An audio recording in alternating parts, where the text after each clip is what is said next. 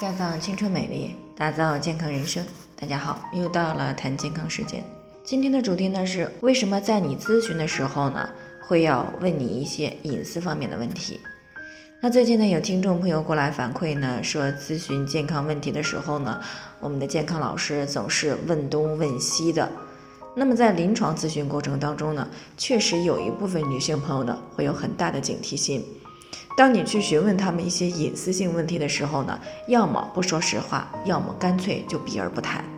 所以呢，今天我就想和大家来谈一谈，在咨询过程当中为什么会问你一些隐私性的问题。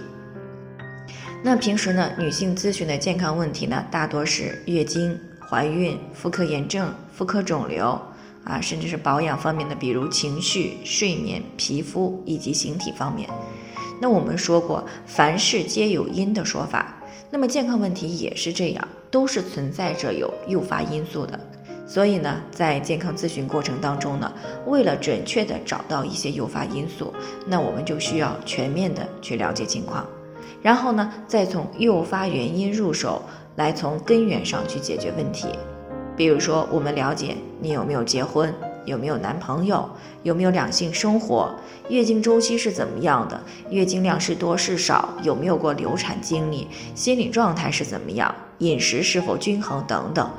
那么接下来呢，我们挑几个问题来和大家啊做一个系统的一个疏导。首先呢，谈一谈平时多久来一次月经？月经是否规律？这样的一个问题。那么我们都说，月经是女性健康的晴雨表。它包括了初潮年龄、末次月经周期的长短、经期的长短，以及经量的多少、颜色是否有无痛经等等，这些呢事关到健康问题的判断等多个方面。那如果出现月经推迟，而且呢恰好近期又有两性生活，那我们首先就要排除怀孕的可能。那如果同时有腹痛、有阴道流血，那么就要警惕宫外孕的可能。那如果月经的周期长短、经量持续异常，那么甚至是出现了闭经，那么在排除了怀孕的基础之上呢，提示就可能出现了内分泌系统的紊乱，或者发生了局部性的病变。那么病因呢，可能会在脑部、卵巢，甚至是子宫等多个部位。具体的情况呢，就要根据月经的变化以及临床表现做进一步的分析。所以说呢，月经史看似是一个简单的问题，其实呢，它的学问呀大着呢。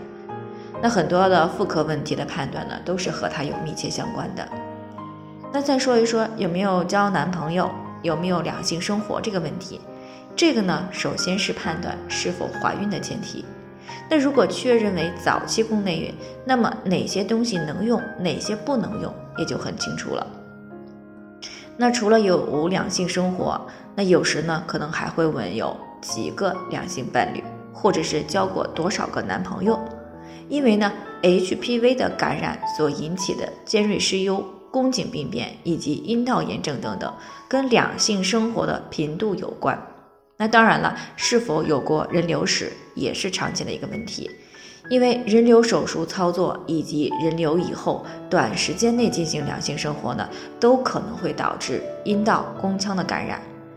如果人流过程当中呢，子宫内膜损伤过多，那么可能会造成宫颈或者是宫腔粘连，甚至慢性盆腔炎、月经量过少，甚至是不孕。另外呢，有时可能也会问到家族史啊，因为呢，你像乳腺癌、卵巢癌。子宫内膜癌等这些问题呢，是有一定的遗传风险的。那尤其是当母亲曾经患过这类似的病的时候，那么子女患病的风险也会成倍的增加。那了解到了相关的遗传病史，可能会发现一些潜在的患癌风险，那么便于提前去针对性的筛查，做到早诊断、早干预。而情绪、睡眠。饮食、运动状态这些呢，也都有可能对内分泌、气血造成影响，所以呢，有时候也会涉及到。那在整个咨询过程当中呢，健康老师其实询问的每一个问题呢，是一定要真实的去回答的，因为这些问题呢，并不是随便问的。有些事情呢，一旦你隐瞒了，那么就有可能会为自己的健康呢，埋下一颗定时炸弹。所以呢，我们反复跟大家强调，每个人的健康情况都不同，具体的问题要具体分析。如果你也有健康方面的问题想要咨询呢，可以关注微信公众号“普康好女人”，添加关注以后呢，回复“健康自测”，健康老师呢会针对个人的情况做系统的分析，然后呢再给出个性化的指导意见。这个机会呢还是蛮好的，希望大家能够珍惜。今天的分享呢就先到这里，我们明天再见。